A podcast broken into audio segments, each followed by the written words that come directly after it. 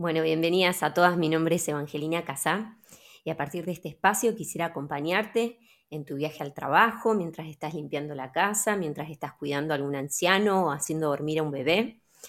Esta iniciativa surge porque hace unos años una hermana muy preciosa de mi iglesia ofrecía un espacio en YouTube los días viernes eh, durante la pandemia y la verdad que fue muy enriquecedor, fue muy bueno ver videos de hermanas eh, en distintas partes del país que compartían palabras y sus experiencias de vida y cómo estaban atravesando todo ese proceso.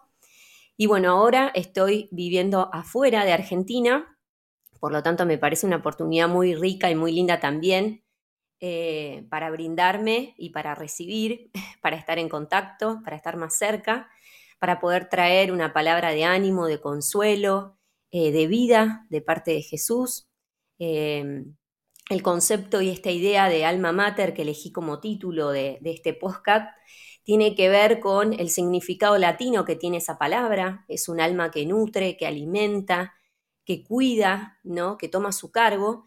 Y me parecía muy lindo poder vincularlo con los atributos que Dios nos dio a las mujeres, estas características de abnegación, de entrega, de misericordia, de amor, de dulzura, ¿no? Que son una expresión más del amor de Dios y que las podemos llevar adelante cada una en el plan personal que el Señor trazó para nuestras vidas en respuesta de este objetivo eh, universal que Dios tiene de todos los hombres de hacer discípulos en todas las naciones.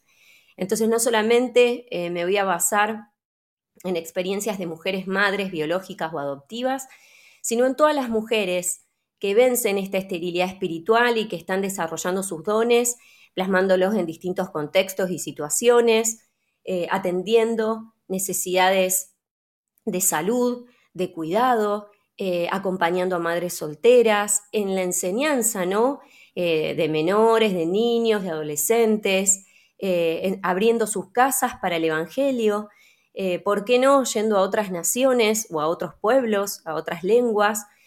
También usando los talentos de sus manos en la cocina, en la música, en el arte.